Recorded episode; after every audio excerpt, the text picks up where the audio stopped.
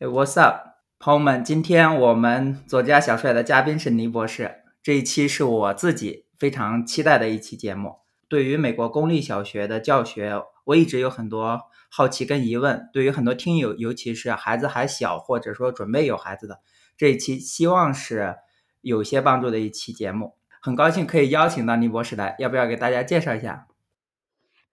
嗨，大家好！到这个美国之前呢，我是在国内当大学老师。我的经历呢，其实是比较简单的。在这之前，从那个研究生毕业之后呢，我就到了一所地方高校当老师，教的是中文和新闻，做了就做了十四年。后来呢？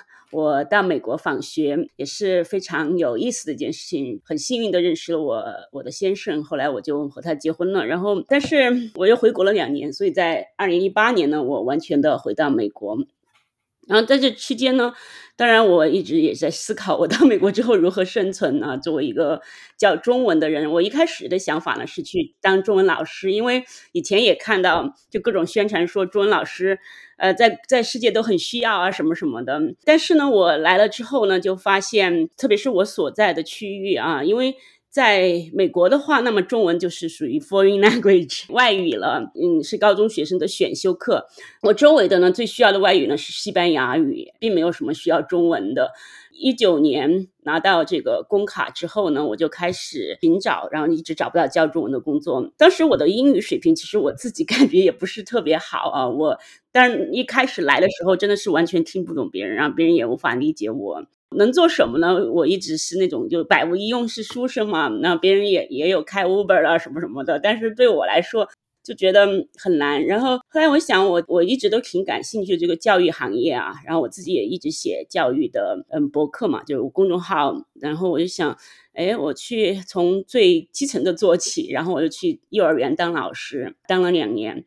其实这个过程呢，非常的辛苦，但是也也也很有趣。我观察到了非常有趣的现象，就是孩子的成长过程很可爱，很可爱的。当然我知道这个呢，也不能作为我长久的事业，因为他幼儿园老师呢，在这边，除非你是进入公立学校哈，像我当时在那种私立的，其实更多就像是 daycare，就是托儿所那种啊，嗯，他的收入是很低的，十多美元一个小时，然后没有任何福利，你干一个小时一个小时钱。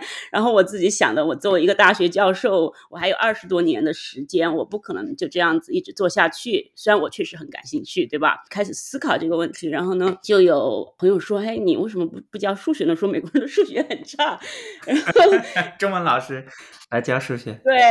我自己呢，我初中时候数学确实挺好的，因为我自己呢是从小镇做题家那种，我其实，呃，有就有点那种啊，我从乡村出来，然后我们当时我们的县中呢，他是从到各个乡镇选拔那种数学很好的，然后一起集中到一个初中班，班上五十个人，四十多个人都能考一百分那种，所以我的数学其实打下了很好的基础，在那个时候，然后但是到了我高中之后呢，我数学其实有点挣扎，因为我的自信心 被磨灭了。了，就在那个初中的时候，所以呢，嗯，我就想，哎，确实我试试看吧。然后我就二十多年没看数学，我就把数学书捡起来，我就自己去看视频，自己去看书。然后去年呢，我就去考那个初中数学教师证，然后我就通过了，呃，很容易的就通过了，因为真的是他们就是非常 基本的，是我做完还剩差不多一个小时吧。所以我就进入了那个初中当数学老师，当了一年之后呢，我慢慢感觉，嗯，我还是喜欢大一点的孩子，因为我一直教大学嘛，所以我今年又去考了高中的证儿。然后经过一年的那个教学呢，其实我也提高了很多，所以我今年考高中证呢也是很简单。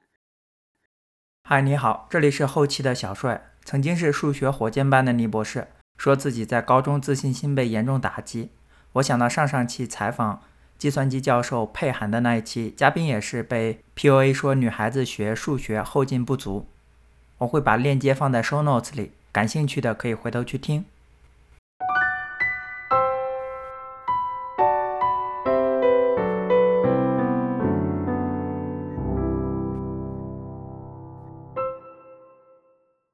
所以你前两天跳槽是要跳到高中去？对对对，我是从初中数学老师跳到高中数学老师，嗯，然后这样子呢，我觉得，因为初中的孩子确实太多的行为问题，然后呢，但他是很不同的，他们也很嗯可爱啊、就因为那个年龄嘛，嗯，他能够很信任你啊，对你很好啊，也有那种。但是我是觉得，我想更集中于我的教学，所以说呢，就想试试吧，至少得试一试，往前闯。我之前就是看你公众号的时候就了解你很多这些故事，但是今天听你当面讲的时候还是很震撼。因为第一个是说教中文，然后是中文的 doctor 博士，结果到这边就是给美国人 教数学。第二个就是你一开始教幼儿园，然后后面教初中，后面又教高中。我感觉在国内是很难跨越的一个东西，在国内可能小学老师教小学，高中一直教高中，但是你是这样的，一直在跨越，一直在升级。我本来还想问你，就是说转行教数学的时候有没有什么困难？感觉听起来好像完全没有困难。那啊，其实还是蛮多困难的，嗯因为你自己会做题哈，我们都做题又对我们来说很简单，但是如何教确实是很难的。呃，然后呢，我觉得这边呢，他们这边孩子呢，他们有有一些跟中国教学非常不同的地方哈，他们是不不背乘法表的。教学就会很难，你说你说那个什么五乘以七，然后他们就在那想半天，然后数手指，呃，然后我一开始的时候，我觉得哇，我这个孩子我怎么教哦？甚至加法、加减法，他都要扳手指想半天。你说初中的孩子，初中的孩子，不过呢，嗯，也也是因为我教的是本来就是水平最低的一一级的孩子，就我们称 Level One，就一级的孩子。对，举个例来说，比如说正负数，好吧，负二减去负三，啊然后他们就怎么想也想不通，怎么就变成了负二加上正三，你明白吗？嗯然后在这样一个情况下，你要如何给他们解释，让他们理解？我觉得这并不是一件容易的事，所以我想了各种办法呀，比如嗯说，呃，用欠债呀做例子是吧？嗯嗯敌人的敌人就是朋友啊，拿走了负面的东西，你就多了正面的东西啊。嗯，我在回忆我自以自己以前，像这些确实是背的，不管是五七三十五，还是说个负负得正，或者说奇变偶嗯不变，符号看象限，到现在还是就是脱口而出的东西。在不断的探索如何更好的传达自己的内容，然后让他嗯们理解。因为这边孩子他们不死记，不死记，那他不明白、不理解，他就没法做这个东西，做这个题什么的。对嗯，那除了说不死记硬背，还有什么其他的一些中国跟美国数学方面的一些区别呢？嗯，其实这边的教学方法我蛮喜欢的，然后我自己也在学习和探索，经过培训啊什么的。他们的理论是，其实孩子在社交的时候，他们学得更好，所以我们更多的时候是进行小组活动，就嗯，孩子他们是是两个三个坐在一起，上课的时候都是这样子。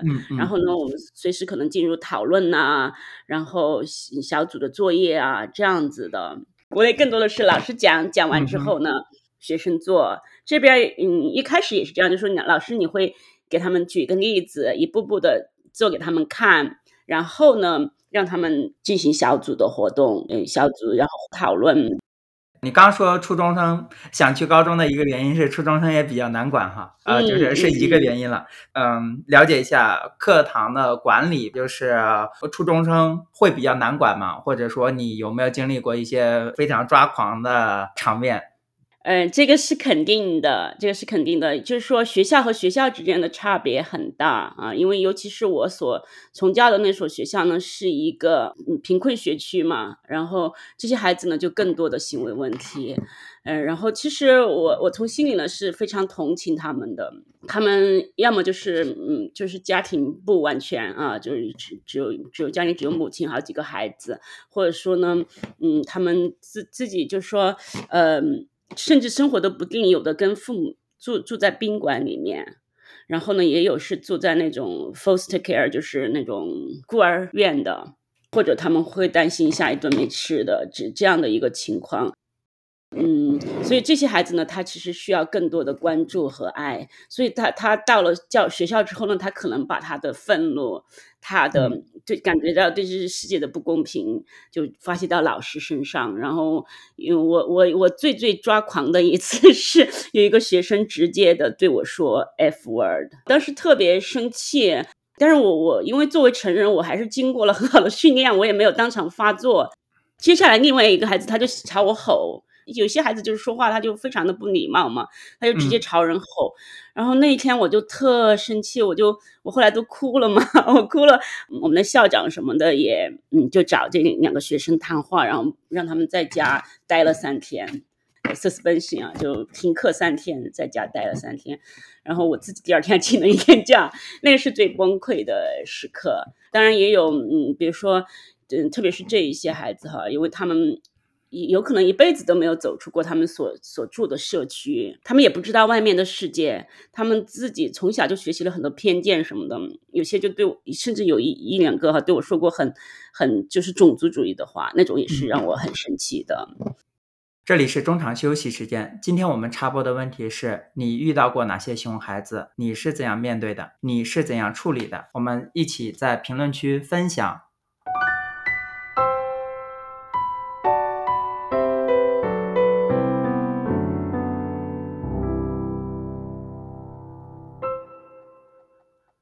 听起来非常的难受，就是那么在这种情况下，一般就是自我调节吗？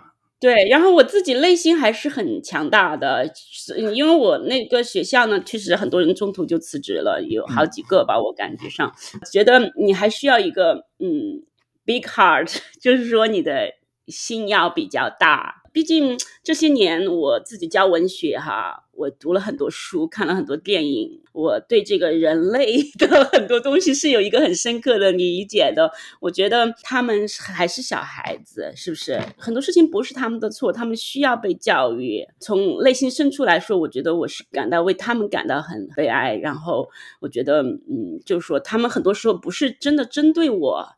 他就是想尽办法来逃避作业啊，逃避上课啊，然后逃避被管束啊。他然后他觉得把你气着了，而且你知道那这是一个叛逆期，对不对？初中生啊，对，有一次我听到他们在走廊里对对另外的人说说，哎，那个老师不来了，搞不定这个学校哦，He cannot handle this school，把老师气走是他们的成就。所以后来我就跟他们说，我说。我要告诉你们一件事情，我是不会走的，我会留下来的。所以就好像一直有这种 battle 在里面。对，就是像一个战士一样。反正我我觉得还是蛮有意思的。我觉得它是一个对自我的一个训练的过程。就这样，我的心理很强大，以后再遇到什么样的学生，我都不怕了，是不是？因为我见了，我见识了。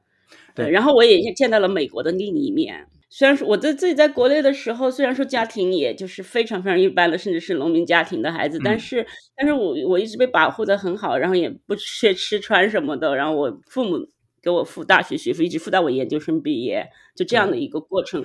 到了这边之后呢，我所处的社区呢，一般都是很好的社区，中产的社区，然后中产的孩子也是感觉上至少彬彬有礼的，然后一下子被抛入到这样一个境地，对。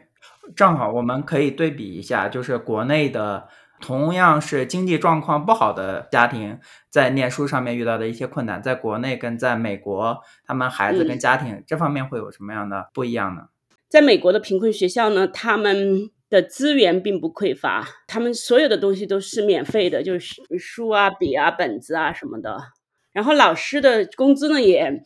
不会低，反而会高一些，比其他学校稍微高一点。因为老师要承受这样精神压力。对对，然后还有呢，他们都是享受免费午午餐的，就很大部分。像我的那个学校，有百分之九十都是领免费午餐的。然后还有呢，就是他们所受的教育，应该来说和其他学校的相差别也不大，就是说教材呀，呃，各种设备啊什么的。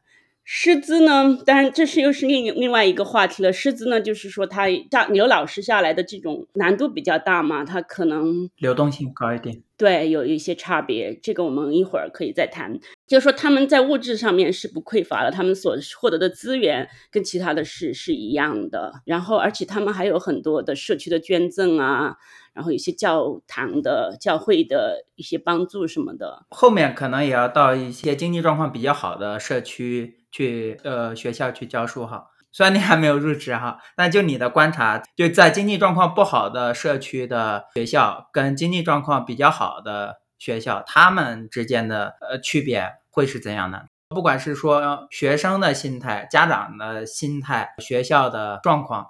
自己还没有入职呢，但是我是比较关注这些，而且我儿子呢，他是在比较好一点的学校，所以我经常也问他也是在公立。对对对，他读高中嘛，他马上到高四了，最后一年了。我经常也会跟他聊一些问题。第一个就是家长的参与程度，孩子他知道家长是在乎这个问题的，他就会努力一点，对不对？贫困一点学校，我们称之为 Title One School，我们不称之为贫困学校的 Title One。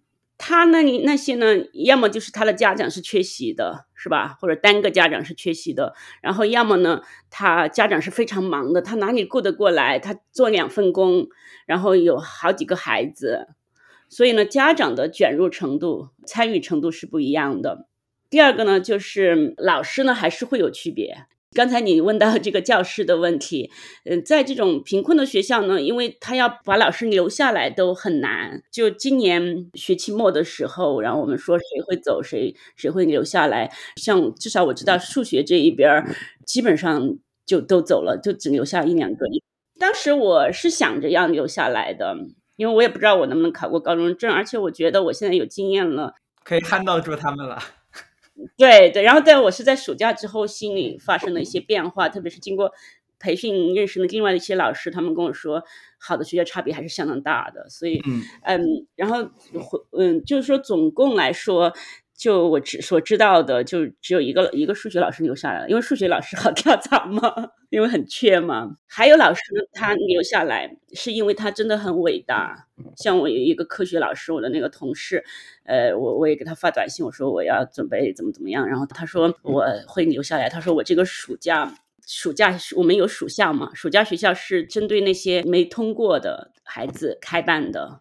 美国这边的学习不一样，就是考试不是最重要的，就是你整个的你的作业啊，你整个过程当中有没有参与到课堂啊这些。如果你稍微努力一点，你都是可以过的。所以就是最差的学生，呃，然后他说他给八十个家长一一打了电话，然后所以他觉得这是非常不同，他决定留下来。然后所以还是有一些呃人留下来。留下来的呢，要么就是非常非常伟大的，那还有呢，就是可能没有什么经验的。你在别的学校，也许一开始别别人不太愿意要你，因为好的好一点的学校，大家要的是那种五年以上经验的。呃，所以这是第二个，就是老师不一样。嗯，第三个当然你的你的同学也很不同了，是不是？是这样的一个氛围和一个文化。是完全不一样的。对，你从一个学校到另一个学校，可能就像是出国了一样的感觉吧，就差异是很大的。你刚讲那个呃科学老师的例子，还是有点震撼到我。现实跟教育理想之间的这种拉扯，似乎是每个老师，特别是在 T one 学校担任过这老师的人，都是一个非常现实的拉扯。对对，因为我我实际上我有有很多同事，实际上在那个学校，我感受最好的就是我的同事，嗯，和我的那个嗯行政那块儿，他们都非常的支持，嗯，他们其实是很很支持老师的，然后互相的帮助，然后我有一些同事真的很很很伟大，就是就是付出了很多很多的心血的，嗯，比在别的学校多很多倍的心血，关心这些孩子。因为你在佛罗里达嘛，虽然不知道其他州的情况，我们可以管中窥豹。公立中小学教师在佛罗里达是一个怎么样的收入情况呢？我之前呢有一篇文章写到美国教师的工资问题，嗯，佛罗里达是比较排后的。然后佛罗里达其实其他行业，如果你门槛低一点的行业的话，收入都不高的。像什么零售业啊，是吧？十多美元、十二三美元；幼儿园十三美元、十五美元一小时。想请问一下，就是老师的责任很重大，但是收入似乎不是很高。也跟你求证一下，就是我发现私立中学的工资似乎比公立的还要低一些，是吗？是的，一般的情况是这样子的。因为这比较反直觉，作为家长而言，他们花了那么多。倍的钱比比起公立而言，花多花那么多钱去私立，结果发现，哎，私立的老师收入比公立的还少，他们会尽心吗？一般来说，私立的还不如公立的，因为公立的除了这个工资之外，当然工资也要高一点点。除了之外呢，还有保险，因为在美国保险是非常贵的，医疗保险。对。然后自己买的话，好起码好几百一个月，是不是？再加上嗯，这个公立系统它还有退休金什么的，我自己是不太明白这个原因的。我觉得可能还是资本的作用吧，他们只是更想赚钱，对不对？然后包括那个幼儿园，我之前工作的那个幼儿园，他对老师也不好啊，然后老师来来去去。他们收费是很高的，比如说一岁以下的，一周是四百多美元，那你一个月一千多美元，是不是？然后，但是他老师也就是十多美元一小时，刚去老师他给给十块，然后，然后这这个是在公立的 K twelve 的阶段而言，你觉得有系统性的危险吗？在美国，如果说，比方说重大的问题跟病灶。它确实存在一些危机，比如说这个教师的短缺问题。然后像佛罗里达今年缺口九千老师，然后特别是 STEM 的老师缺很缺啊，数学、工程那些啊。原因呢是像你你一般会做做数学或者说工程这一方面的人，他可以在这个职业之外找到更好的职业，收入高高很多的。所以这个老师的这个缺口，他。必须得提高老师的待遇，是不是？然后老师承受的很多，就整个系统承受的很多。就比如说，我们要照顾到各种学生，我觉得是一件好事，对学生来说。说实在的，我内心来说，我觉得对学生是一件好事。比如说，我们老师的培训中，我们要学 special education，就是每你每一个教其他课的老师，你也要懂特教。课堂的授课过程中，你也要学会差异化教育。特殊的孩子，你要怎么样去帮助他们？怎么样使用他们能够接受的方式给他们？我我们称之为 modification 和 accommodation，就是说怎么样去适应他们，改变你的教学内容或者是什么之类的。我们同时也要照顾到一所的学生，就是说英语作为第二语言，因为我们有很多的移民。对，那那你的教学内容和方法都要去适应这些。除此之外，我们还要培养 whole child，就是说全全孩。要照顾到他的 social emotional，他的那个社会的情绪的这些这些问题，所以老师真的承受非常多，这个系统承受的非常多。我不知道他会不会不堪重负，对学生是好事，但是当你承受这么多的时候，我觉得很难说，是不是？还有，甚至当我们有一些学生，他有一些 mental health 的问题，就精神的问题，或者说，嗯，有一些特别多的行为问题的这种孩子，甚至有些稍微，我们也是要尽量把他们保留在公立系统里面的。你刚说特殊教育的时候，是指的，比方说有一些被诊断出来问题的吗？就比方说自闭症这些。对对对。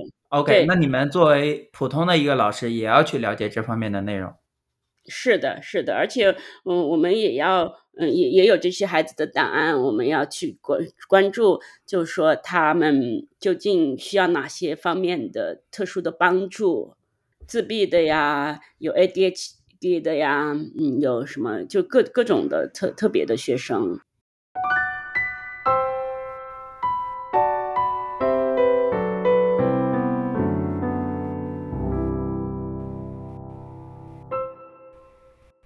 后期的小帅又来了。如果你想知道美国的公立学校是如何支持特需孩童的，也欢迎去收听我采访橘子姐的第二期节目。作为自闭症孩童的母亲，她讲述自己对于公立学校的亲身经历。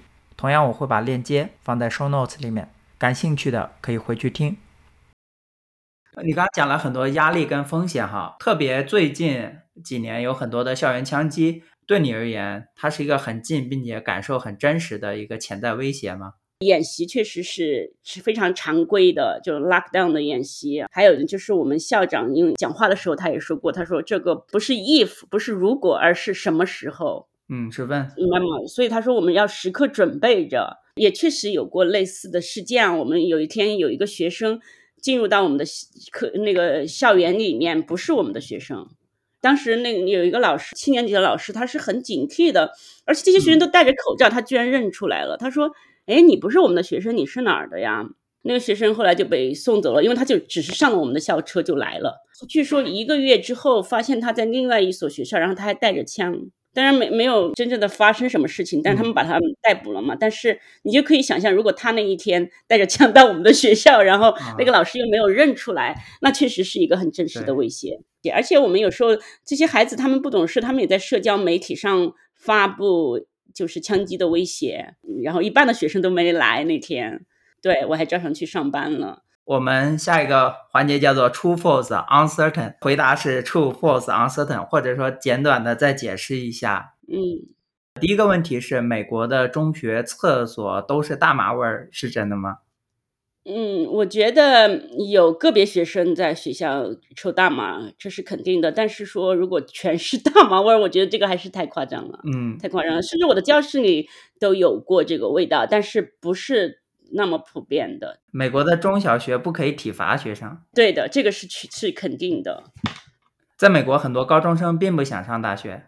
是的，他们对自我是有一个评估的，实际上。他们更重视的实践的嘛，因因为这边你做蓝领工人，很多时候比你去读一个大学收入还高，是不是？如果他学确实在学术方面，他觉得自己没有办法，或者他真的不太热爱这个方面，他可以去做电工啊，做水管工啊，这些 收入都比咱们做老师高多了。所以我们也能够理解，我们也不会非要说啊，你将来一定要上大学。嗯，对，我想想，我有一次打篮球遇到。一个男生十八岁，然后他说他刚毕业，我说那你现在做什么？他说我去培训做房产经纪人。他如果有一天他长大了，他想返回学校，他随时还可以啊，是不是？嗯，这个就就就他因为他选择的可能性是很多的。亚裔学生的数学真的会比较好吗？他是一个刻板印象来的啊，然后我觉得还是跟家庭的参与程度有关。有比如说你遇到那种鸡娃的家庭，那是肯定的。因为嗯，包括我，我儿子的数学在学在学校他都是秒杀秒杀其他同学，其实他的数学比我还好。然后他嗯，是因为在国内打的基础，他在国内念的小学，他十二岁到这边的，然后当时我也送他去学奥数啊什么什么的，然后 所以所以他的基础是很强的。然后他说有时候他们班上一节课的作业他十分钟就做完了，所以确实是很碾压的。美国的孩子跟家长不尊师重道，没有中国那样尊重教师，是这样吗？是这样的，这也是我们嗯，就是作为老师觉得最不愿意接受的一件事情。但是这又这又是一个事实，他们不太承认这有权威什么的嘛，是吧？呃，听友有很多的朋友是新手的家长，或者说预备做家长，特别在和，因为你之前是在幼儿园做老师嘛，那么和小。孩子做沟通的时候有没有相关的书籍可以推荐？我觉得美国它有一些书其实真的是很好的，比如说它叫做 Positive Discipline，就是积极惩戒，也不能叫惩戒。我有时候就是好像一下子转不过来中文是什么，嗯，惩戒、惩罚、规训，就这个这个类似的吧。我最近在看的一本书也非非常好，就是叫做。Cooperative discipline 就是说，嗯，合作式的规范叫做 discipline，叫做规范比较好一点。合作式的规范，比如说它里面有一些非常好的观点，他认为其实孩子的行为问题，你看他每天很多很多的行为问题，但是中归结起来其实主要是四大类，一类是需要 attention，就是他想要获得你的注意力。一类他是想要 power，就他想获得这种权利，跟你抗衡的力量，他想作为掌控者。第三个是呃 revenge，就是复仇，就是这个当然就比较难去处理，就是说当然也是有办法的。然后还有一类呢，就是他想逃避失败，最终就是这四类。就这这本书也是蛮好的。呃，关于沟通或者说关于这公立老师的体验经历，大家可以去关注。倪博士的公众号叫“倪博士在美国”，那里面会有很多更加深入的文章探讨。很感谢倪博士今天来做客左家小帅，因为你之前在大学，然后幼儿园，现在是初中，马上要去高中，感觉你现在要用 生命中的很长时间去为美国的教育去把脉去了。非常伟大的事情，没有我我是觉得，反正我自己是充满好奇心的嘛，然后就是自己给自己的目标是将来成为一个教育方面的畅销书作家，所以呢，必须进入到一线才能真正了解嘛。期待，非常期待你的下一步，也期待你的畅销书。嗯，好的，谢谢，谢谢大家，拜拜。以上就是本期的精彩内容。这一次小帅想做一个送书的活动，书籍就是倪博士提到的《Positive Discipline》，中文翻译叫做正面管教，对于与小孩子的沟通非常有帮助。如果您转发本节目的链接到任何社交平台，包括朋友圈，就可以领取了，总数是一本英文、两本中文书籍，先到先得。欢迎邮箱小帅 FM 和 gmail.com 给我截图，或者小宇宙下方的微信也可以联系到我。同样欢迎添加听友群和美国其他的小伙伴交流。再见，朋友们，祝您平安、幸福。